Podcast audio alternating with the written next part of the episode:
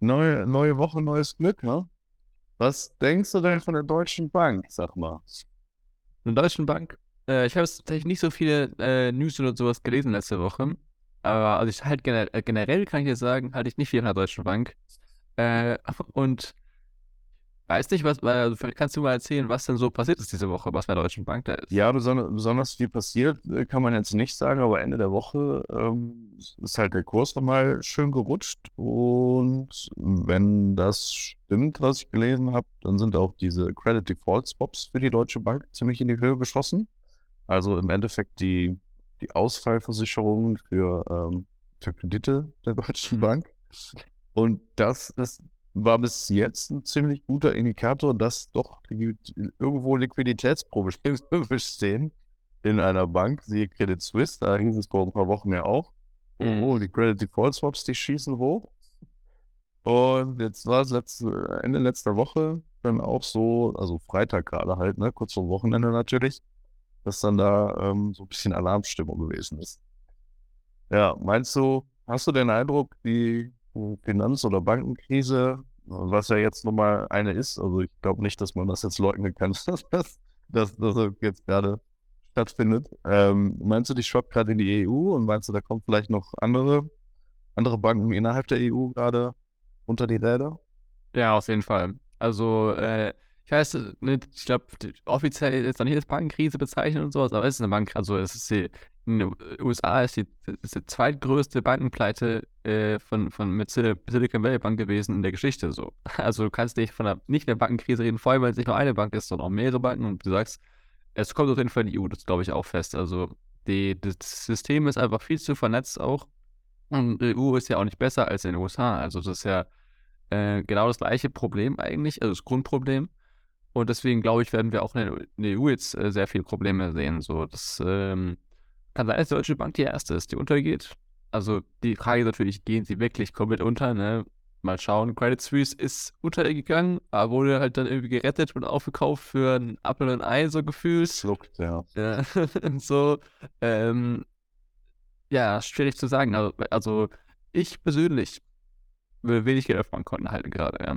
Und das tue ich auch. Das ist auch äh, nicht zu empfehlen, ähm, weil es halt, es ist halt sehr schwierig zu sagen, welche Bank erwischt wird noch so. Ne? Also jetzt so, ich sehe die, diese Credit Suisse, Deutsche Bank, okay, ja, das ist, die sind aus dem Schirm, oder Germany ist jetzt gar nicht mehr.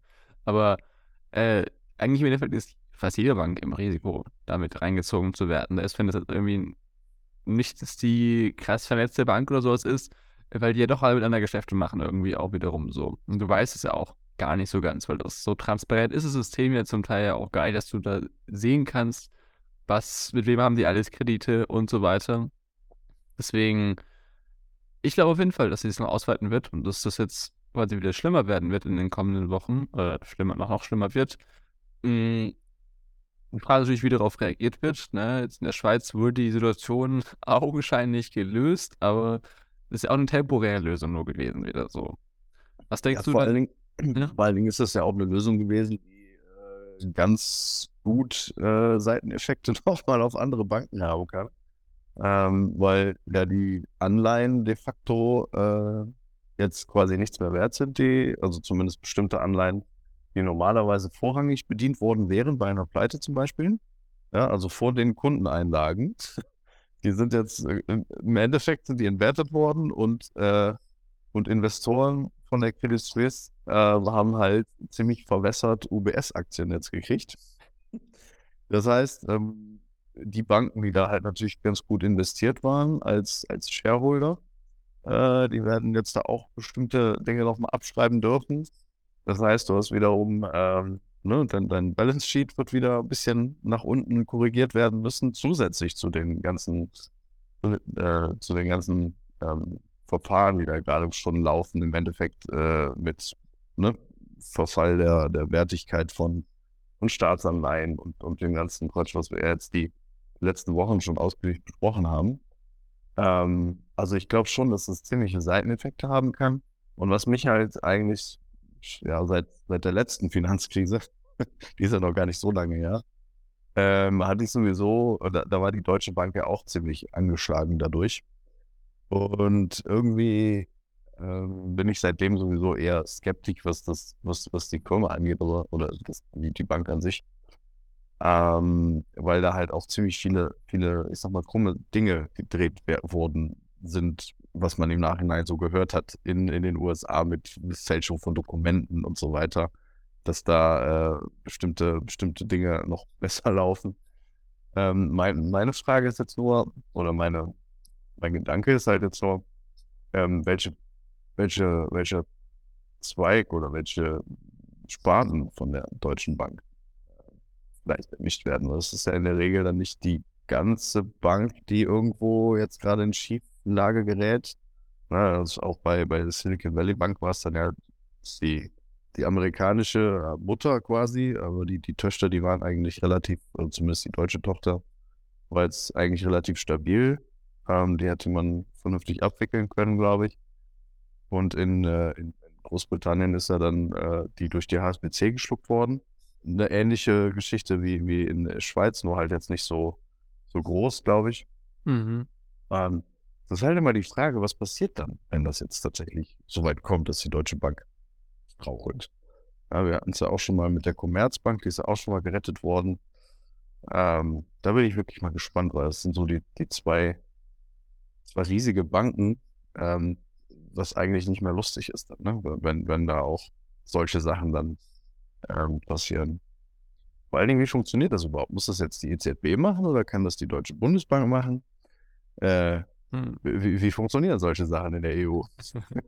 Das ist eine, das ist eine sehr, sehr spannende Frage und das werden wir wahrscheinlich äh, herausfinden in den kommenden Wochen, wie in der EU jetzt der Vorgang wird, ob auf nationaler Ebene oder auf äh, quasi EU-Ebene diese ganzen Sachen ablaufen müssen, weil das, in der EU ist ja nochmal mehr alles verbunden so. Ne? Wenn die Deutsche Bank jetzt untergehen sollte, dann sind da auch andere EU-Länder mit betroffen, aber ganz schnell und so weiter. Ne? Das ist ja gar nicht zu verhindern, auch vor allem durch dieses Problem, dass diese Anleihen halt die ganze Zeit gerade, also im Endeffekt, äh, eigentlich was gerade passiert ist, so, Anleihen ist ja, ne, Schulden, dieses schöne Schuldenkartenhaus aufgebaut wurde, das fällt gerade so in sich zusammen. So, weil unten die Pfeiler so ein bisschen weggehauen werden, so im Sinne von den Staatsanleihen eben, auf denen viele von diesen Sachen aufgebaut haben, ja. Und das ist eine sehr, sehr spannende Sache, weil eigentlich muss das System da auch äh, weg. Ja. Das ist ein ziemlich toxisches, schlechtes System eigentlich. Aber, also meiner Meinung nach zumindest, äh, wenn wir auf Schulden, Schulden, mit, mit, auf, mit Schulden wieder darauf Schulden zu nehmen und diese ganzen äh, Kram. Die Frage ist halt, wie weit die das halt zulassen werden. Also, zum Beispiel ob sie dann halt anfangen werden, äh, Geld zu drucken, auch um, um durch die Staatsanleihen aufzukaufen, einzelne wieder also massiv und sowas. Mh, hm, oder halt eben auch, wie sie die Bankenkrise jetzt äh, handhaben werden. Also ich glaube, und das ist ja ein bisschen so die, die Sache, wo, wo am einfachsten, sage ich mal, zu sagen ist, dass auf jeden Fall eine Menge Geld erschaffen wird und erschaffen werden muss. Und dass das quasi einfach mehr Inflation langfristig wieder heißt. So, ne? Also das, das ist so, so, ich mal, die simpelste Sache. Die anderen Details sind echt schwierig. Also ich finde es persönlich sehr schwierig zu sagen, jetzt welche Bank fällt um, welche genauen Auswirkungen hat das die Deutsche Bank, wenn die umfällt. Ähm, was genau werden die, wie genau wird es ablaufen? Ja, es gibt so viele Möglichkeiten da, ne? Aber, aber auf jeden Fall so der generelle, generelle Richtung ist eigentlich ziemlich klar. Oder denkst du, das wird irgendwie noch eine andere Wendung nehmen? Nee, ich bin nur gespannt, wie es halt, ne, wie du gerade sagst, es gibt so viele Möglichkeiten, was da passieren kann. Ich bin halt super gespannt, ähm, wo es jetzt äh, in der EU halt wirklich anfängt. Ne? Also nur weil jetzt äh, die, die Credit Default Swaps äh, letzte Woche da hochgeschossen sind, es kann natürlich auch einfach so, so ein Panikmodus gewesen sein, der sich jetzt die Woche wieder ausläuft. Das weiß man ja nicht. Ähm, aber ein gutes Zeichen ist es auf jeden Fall nicht. Und im Endeffekt reden wir jetzt sehr gut. Wir sind jetzt in unserer, ich sag mal, Bubble, wir kriegen das natürlich mit, äh, weil deutsche Nachrichten halt äh, sowas dann tendenziell eher schon mal ähm, kommunizieren. Allerdings, ähm, seh, ne, es gibt ja auch noch andere große Banken in EU-Ländern. Ähm, ich wüsste mal gerne, wie es da dann aussieht. Ne? Also ich bin mal gespannt, was, was wir da dann für Nachrichten bekommen. Und ähm, in, in, Frankreich hast du ja sowieso gerade ziemlich einen Ausnahmezustand. Ja, das führt jetzt auch nicht dazu, dass, dass da, äh, ich sag mal, ähm, alles, alles in geregelten Bahnen läuft. Also es ist wirklich eine spannende Zeit momentan, ne? Mm, ja, also Umbruch, ne? Das ist ein bisschen wir, wir, wir sind jetzt so in einem Umbruchszeitalter. So, man kann das immer wieder, in der Geschichte kann man es auch ein bisschen so verfolgen, so dass ja immer mehr solche Systeme werden etabliert und solche Sachen, aber die gehen halt nicht weg, ohne dass irgendwas, sag mal, Schlimmes passiert meistens. So ist es einfach leider die Tatsache, meistens ist Schmerz der stärkere Treiber als das Ziel, der Wunsch, irgendwo hinzukommen, so. Und jetzt, man könnte sagen, das sind so die Geburtswehen, ja, in ein neues System rein, wenn man es so formulieren möchte, so. Ähm, aber es ist echt auf jeden Fall eine sehr spannende Zeit. Also ich glaube, die nächsten Monate werden sehr intensiv werden und es werden auch wahrscheinlich schmerzhaft werden für viele. Also wenn dann vielleicht, also keine Ahnung, ob das passieren wird, aber sowas wie die Sparkasse oder sowas, wenn die auch noch den Bach runtergeht und so. Ne, so diese, diese normaleren Banken nochmal so, das äh, wird, glaube ich, auch sehr, sehr viele Leute schockieren, ja. So, das wird dir auch, denke ich, oder denkst du nicht? Äh, ja, bei den Sparkassen hast du ja grundsätzlich erstmal eine ganz andere Struktur. Ne? Du hast ja mhm. da auch ziemlich viel, ähm, viel Gemeinden und, äh, ne, städtische Anteile mit drin. Die sind halt relativ lokal gebunden und lokal bei ihren, äh, mit ihren, ne, mit ihren Krediten und, und Geschäften halt sehr aktiv. Da sehe ich das noch nicht mal mehr so, dass das wirklich kritisch wird. Also, also zumindest jetzt nicht so wie bei einer großen internationalen Bank, die extrem viele Derivate und, und sowas hat. Ähm, da hast du diese, diese krassen Schwankungen natürlich jetzt aber noch mal extremer. Ich kann mir ehrlich gesagt nicht vorstellen, dass es eine große Sparkassenpleitewelle in, in Deutschland geben würde. Also ich tendenziell sehe ich das Geld sicherer auf einer Sparkasse als äh, bei, bei einer großen internationalen Bank momentan. Ähm, mhm. aber das ist halt auch nur mein, meine Einschätzung. Ne? Es kann natürlich auch sein, dass ich da komplett Dinge noch übersehe. Ähm, aber ich denke mal nicht, dass, äh, dass, dass eine Sparkasse, eine autonomale Sparkasse ähm, über die Maßen in, ihren, in ihrer Bilanz äh, mit Mortgage-Backed Securities und, und Staatsanleihen ähm, so, äh, ich sag mal, überdeckt ist, hm. dass äh, dann, ja, dass, dass jetzt irgendwie zu, es zu einem Bankrun kommen könnte, weil Leute denken, die gehen pleite. Das kann ich mir ehrlich gesagt nicht vorstellen. Aber nur weil ich mir das nicht vorstellen kann, heißt das nicht, dass es nicht passieren kann. das möchte ich dazu sagen. Das stimmt, das stimmt. Ja, also man muss echt schauen, ne? Jetzt die, die ganze Lage ist halt super ähm, instabil, einfach so. Also du hast natürlich recht, ne? Es könnte sein, dass diese kleineren oder diese lokaleren Banken, sag ich mal, sicher sind, aber es kann auch genau das Gegenteil sein, dass gerade die dann eben den Bankrun erleben, ähm, weil die Leute da halt quasi Angst am, äh, haben um ihr persönliches Geld und dann da nochmal mehr äh, dahin gehen und sowas. natürlich äh, müsste man sich halt einfach jede äh, Bank anschauen, ne? Wie, was halten die für äh, Anlagen und so weiter, wie haben die das Geld halt der Leute investiert. Also das ist ja ein bisschen eigentlich so die Sache. Und das macht man ja eigentlich auch gar nicht normalerweise, was eigentlich, eigentlich irgendwie schon ziemlich dumm ist, jetzt mal so ganz krass gesagt. Weil im Endeffekt investiert man ja in die oder man tut Geschäfte mit der Bank machen, wenn man Geld aus der Bank hat, weil man leiht es ja denen und die tun das da irgendwo äh, reinstecken. Man, natürlich ist es sehr schwierig herauszufinden, wo genau dieses Geld immer reingeht und so weiter, aber so eigentlich müsste man ja Interesse daran haben, rauszufinden, so grob zumindest, was für Informationen man bekommen kann, auch was macht die Bank eigentlich so mit meinem Geld generell, ne? So, wo investiert ja. die eigentlich wieder, ne? So, das, aber das macht man ja eigentlich gar nicht so. Man ist da so voll in diesem, äh, ich vertraue halt mal so, ne? Oder halt, ist nicht gut, aber keine Ahnung, ich weiß auch nicht so also persönlich habe ich es auch noch nie gemacht, dass ich jetzt da die Banken, wo ich Geld auf den Konten habe, mir da so tief angeschaut habe. Oder ich mir die generell schon ein bisschen angeschaut, was sie so generell machen. Aber jetzt so, ne, da jetzt quasi, keine Ahnung, äh, alle Informationen aufzugraben, was die finanziell so gemacht haben und so weiter, ist schon sehr aufwendig auch, ne?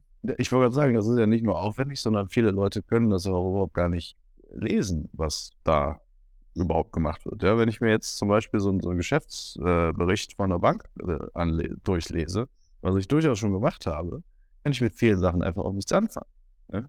Also du weißt nicht, was hinter diesen einzelnen Posten steckt und ähm, viel wird ja auch gar nicht wirklich publiziert. Du hast ja dann, du hast zwar die Geschäftszahlen äh, und du kannst ähm, äh, gewisse Dinge ausfinden, aber äh, so, so, Details, wo jetzt dieses Geld drin steckt, das gibt zwar bestimmte Bilanzposten, ja, ähm, zum Beispiel hier diese Held to Maturity, äh, Staatsanleihen, die dann halt quasi gar nicht, gar keine Wertschwankungen haben auf der, auf der äh, Bilanz, obwohl sie momentan halt äh, ziemlich unter Wasser sind.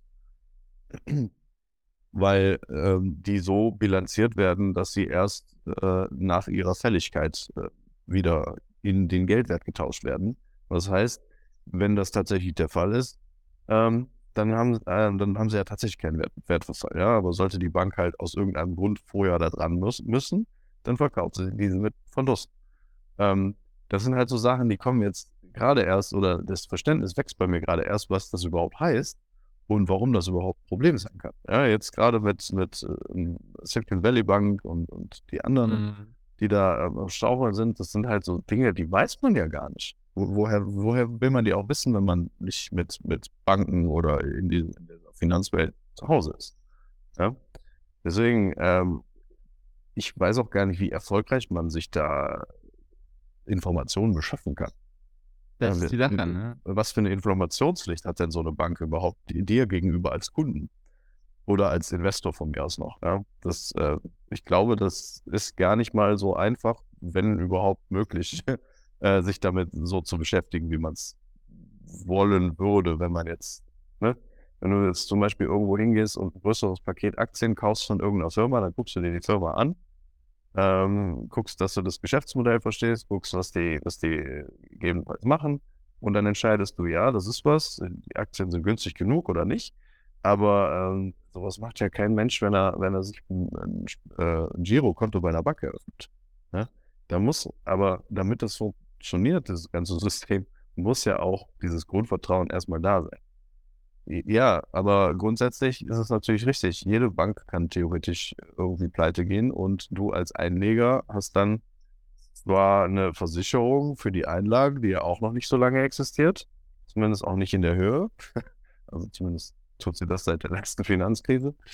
Ähm, weil man da gemerkt hat, ja, pass auf, wir haben hier ein potenzielles Problem für viele Banken, ne? wenn die eben die Einleger sich nicht mehr sicher sind, dass dass sie ihr Geld halten können. Ähm, ja, das ist halt eine Vertrauensgeschichte und der Staat tut ja sein Bestes, um dieses Vertrauen irgendwie aufrechtzuerhalten.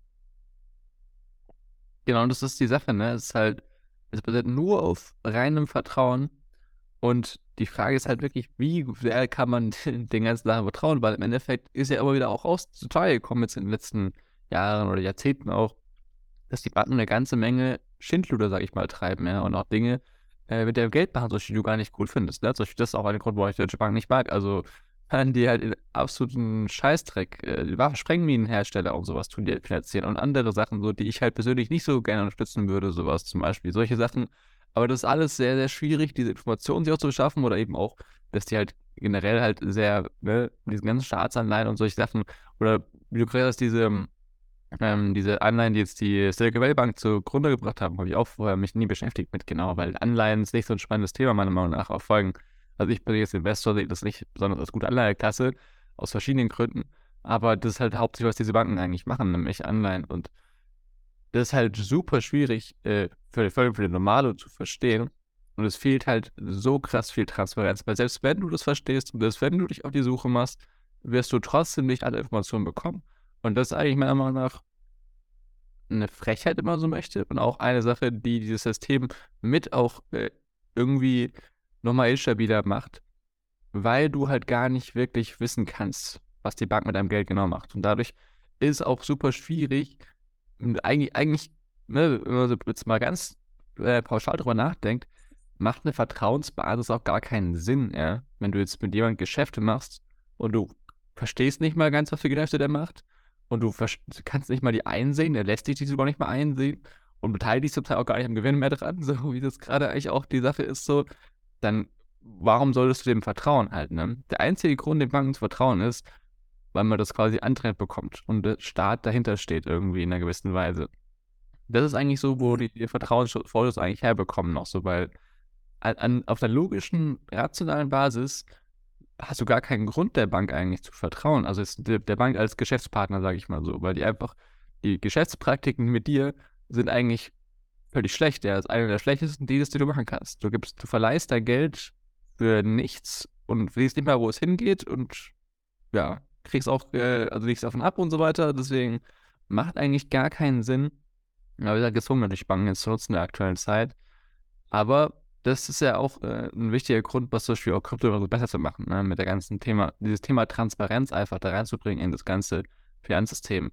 Natürlich, es braucht halt vielleicht auch ein bisschen weniger Komplexität, ja, dass, die, dass die normalen Menschen das verstehen können. Das wäre ja auch schon mal eine super wichtige Sache, dass, dass die Dinge irgendwie einfacher gehalten werden und man nicht irgendwie diese komischen Konstrukte auch immer wieder baut. Ne? Das ist ja auch, also ich weiß, das ist natürlich nicht der, um die Leute zu verwirren, aber das ist halt, aber irgendwie auch schon, weil du damit auf Sachen verstecken kannst, dann nicht ziemlich gut, wie man jetzt auch sieht, ne? Das ist ja auch so ein bisschen diese Sache.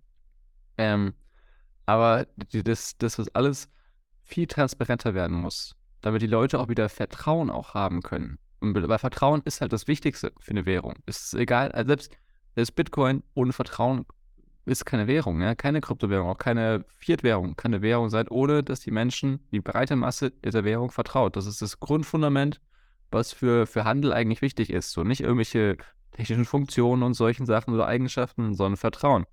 Weil ansonsten nehme ich die Währung halt nicht an. Ne? Und dann hat, bringt die halt gar nichts, diese Währung. So. Und ich glaube, dass wir in der Zukunft wieder mehr Vertrauen als Gesellschaft auch in der Währung haben, ist Transparenz echt der Schlüssel dafür.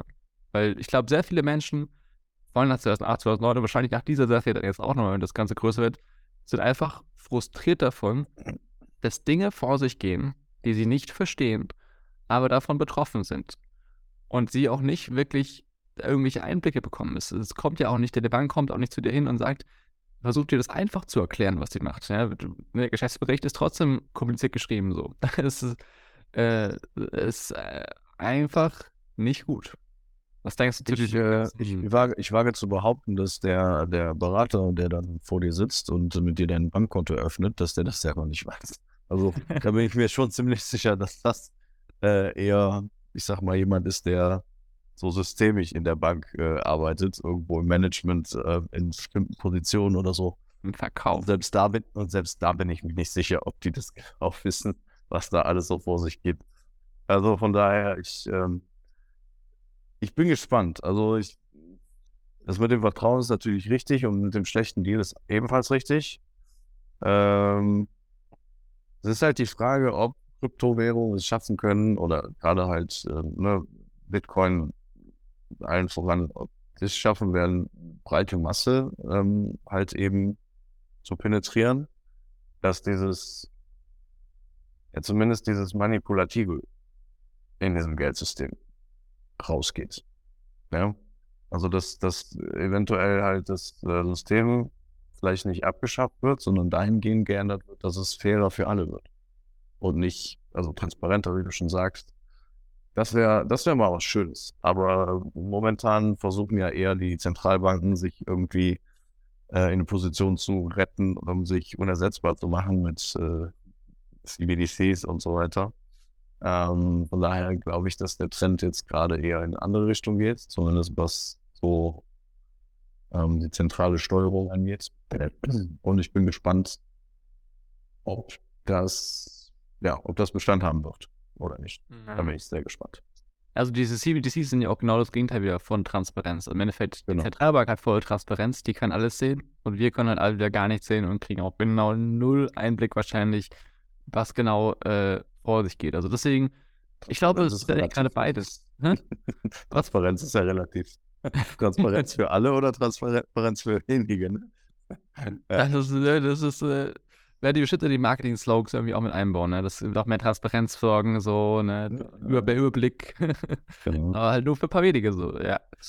Ja, das ist, das ist ja gerade das Spannende eigentlich gerade, ne? Das alte System zerfällt gerade und es tun zwei neue Systeme gerade vorankommen, ne? Diese CBDCs, die Zentralbankwährungen und eben dezentral Kryptowährungen wie Bitcoin, Monero und andere, die immer mehr Verbreitung aufsehen. Und die werden natürlich nicht von der Obrigkeit äh, einfach angenommen werden, weil die halt super viel Kontrollverlust bedeuten. Aber die bringen halt eine Menge Freiheit, Gleichberechtigung und Transparenz mit sich. Das sind ja so manchmal auch die drei großen Werte hinter Krypto, was, die, was, die, was noch mehr ermöglicht wird durch die Technologie grundlegend. Deswegen, ich bin echt gespannt, wie diese ganze Situation sich weiterentwickelt jetzt. Ich hoffe für das Beste, ja.